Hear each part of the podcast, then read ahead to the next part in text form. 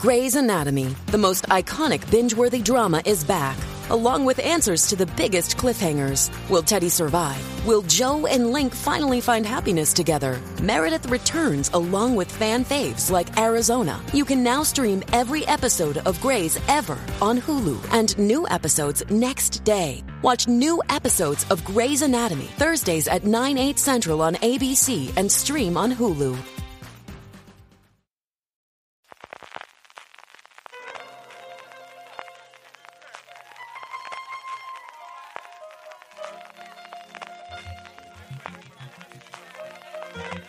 Estás escuchando Fuera de Series con CJ Navas.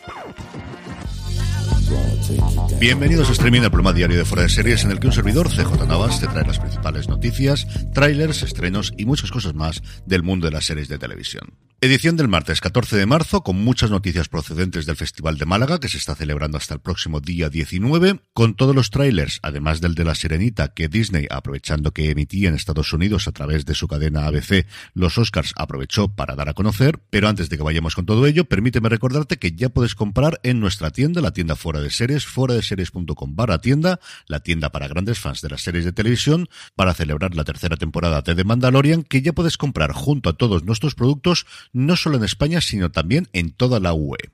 Además, tienes gastos de envío gratuitos para todos los pedidos a partir de los 35 euros en Península y 40 euros en Baleares, Canarias, Ceuta y Melilla. Pásate por fuera de series.com barra tienda que seguro que tenemos algo que te gusta. Arrancamos, como es tradicional, con premios y algo habrá que decir de los Oscars. Estuve siguiendo en directo la primera hora, hora y media aproximadamente. Creo que Kimmel estuvo en lo que tenía que hacer. Al final no puedes pedirle a Jimmy Kimmel que sea Ricky Gervais para lo bueno y para lo malo. Yo creo que estuvo bastante más que correcto, muy divertido en determinadas ocasiones y el resto de la gala, a la que evidentemente le faltó la emoción de los últimos años, ya no por el bofetón del año pasado, ni por el follón de Moonlight y La La precisamente la última vez que los presentó Jimmy Kimmel, sino porque sorpresas hubo la justitas, prácticamente ninguna, me alegré mucho por Michelle Yeoh. Hablamos en el universo Star Trek de qué efecto podría tener en esa serie que está en desarrollo desde hace demasiado tiempo ya sobre la sección 31 que iba a interpretar. Me alegré por el hecho de que una película de ciencia ficción arrasase en los premios, porque al final, bueno, pues uno tiene su corazoncito y la ciencia ficción es junto con el thriller y la novela negra mis géneros favoritos. Y poquita cosa más, más allá de comentar que Netflix fue una de las grandes ganadoras de la noche, junto con evidentemente toda la vez en todas partes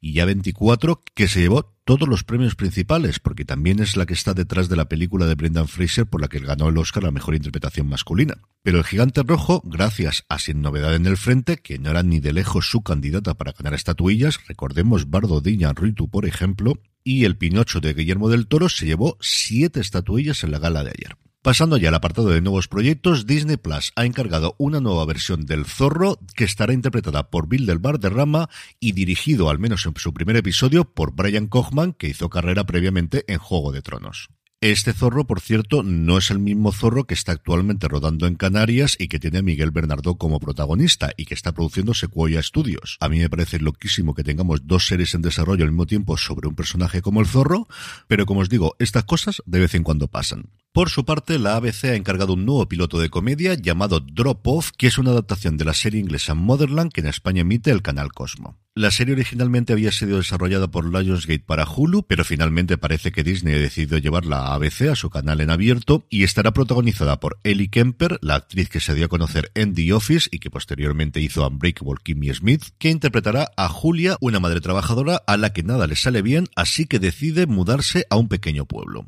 Con la ayuda de sus nuevos amigos, Calvin y Liz, de los cuales todavía no tenemos noticia de casting, Julia descubre que de vez en cuando puede tener éxito en equilibrar el trabajo y la crianza de sus hijos. Pasando a España, toda la actualidad viene del Festival de Málaga, como os comentaba al principio, donde por una parte A3 Player Premium presentó ante la prensa los dos primeros episodios de las noches de Tefía, la serie de seis episodios creada por Miguel del Arco, que nos traslada al campo de concentración franquista que existió entre 1954 y 1966 en Fuerteventura, que era conocido con el eufemístico nombre de Colonia Agrícola Penitenciaria de Tefía. Todas las críticas que he leído y las personas que estuvieron allí con las que he podido hablar me hablan maravillas de la serie, que no debería tardar demasiado tiempo en estrenarse en A3 Player Premium. Por otro lado, quien ha tenido también muchísima presencia este año en el festival ha sido Radio Televisión Española, que en primer lugar presentaba y por fin mostraba un pequeño avance de cuatro estrellas, su nueva serie diaria con Tonia Costa, Marta Aledo, Dafne Fernández y Ana Gracia, y de la que ya os había hablado anteriormente. En la presentación, José Pastor, el nuevo director de cine y ficción de Radio Televisión Española, comentaba que han apostado muy fuerte por la serie,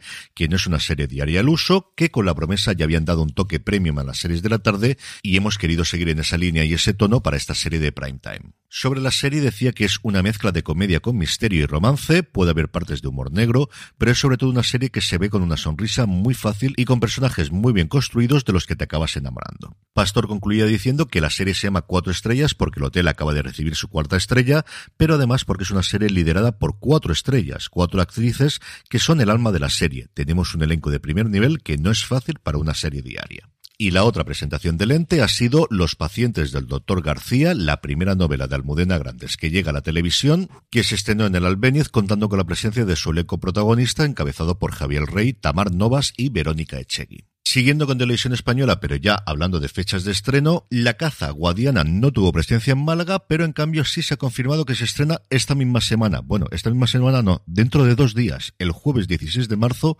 a partir de las 10 de la noche, en la 1 y en RTV Play simultáneamente. Estas cosas que tiene todavía la televisión en abierto de anunciarte un estreno con dos días de antelación, en fin, que volveremos a ver a Megan Montaner resolviendo un nuevo caso, en esta ocasión en la frontera de Huelva con Portugal. Junto a ella repiten Alén Hernández, Félix Gómez, Francis Lorenzo y Beatriz Carvajal, y se incorporan, entre otros, Pepa Niorte, Kevin Medina, Juan Lu González, Laura Baena o Pepe Villuela. Junto al estreno de la serie, junto al estreno de la serie, el ente vuelve a apostar por hacer un universo transmedia, como ya hizo previamente con las dos temporadas anteriores, y en esta ocasión contarán con los resúmenes express de Pepe Villuela, creados para aquellos que no se quieran perder una pista, donde el actor les refrescará la memoria en un tono de tú a tú antes de que comience el capítulo nuevo. Y por último, Movistar Plus ha dado a conocer que El Hijo Zurdo, la serie creada y dirigida por Rafael Cobos, llegará completa, sus seis episodios de 30 minutos, el próximo jueves 27 de abril a la plataforma. La miniserie retrata la complicada relación de una madre con su hijo, la inesperada relación de amistad entre dos mujeres de mundos muy diferentes y la búsqueda de una segunda oportunidad. En el apartado de trailers, como se adelantaba al principio, mucho Disney y todo Disney. En primer lugar, solo Asesinatos en el Edificio, la serie que en Estados Unidos emite Hulu, que nos ha mostrado ya a su gran fichaje de esta temporada, ni más ni menos que Meryl Streep.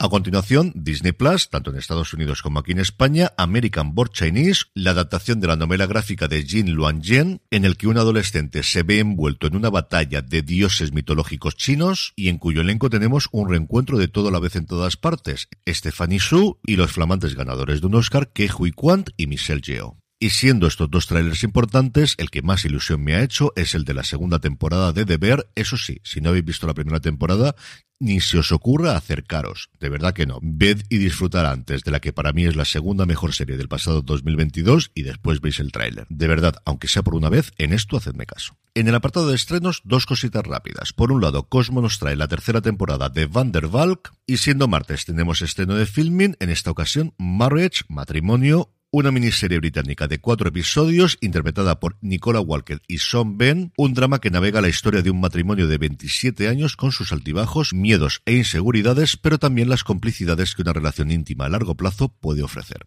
Y terminamos como siempre con la buena noticia del día, especialmente para los aficionados a Stranger Things, y es que mientras esperamos la última temporada, Netflix ha anunciado que va a haber una obra de teatro en el West End londinense. Se va a llamar Stranger Things The First Shadow, la primera sombra, está basada en una historia original de los hermanos Duffer, Kate Teffrey y Jack Thorne, estará dirigida por Stephen Daldry y se estrenará en el Teatro Phoenix del West End a finales de este año. La historia nos llevará de nuevo a Hawkins, como no, pero a 1959, cuando Jim Hopper, el personaje de David Harbour, es un hombre joven. Pues no es que a uno le hagan falta excusas para visitar Londres, pero esto ayuda. La verdad es que ayuda bastante. Y con esto concluimos streaming por hoy. Ya tenéis disponible, por un lado, en Universo Star Trek, el análisis y la risa, porque mira que nos hemos reído grabando este programa del cuarto episodio de Star Trek Picard, que ya os avanzo que me ha parecido maravilloso. Y en review de fuera de series, así lo podéis buscar allí donde me estéis escuchando ahora mismo, el Razones para Ver de la tercera temporada de Ted Lasso que llega a Apple TV Plus mañana miércoles y de la que Juan Francisco Bellón y un servidor ya hemos podido ver sus cuatro primeros episodios y os hablamos de ella sin spoilers.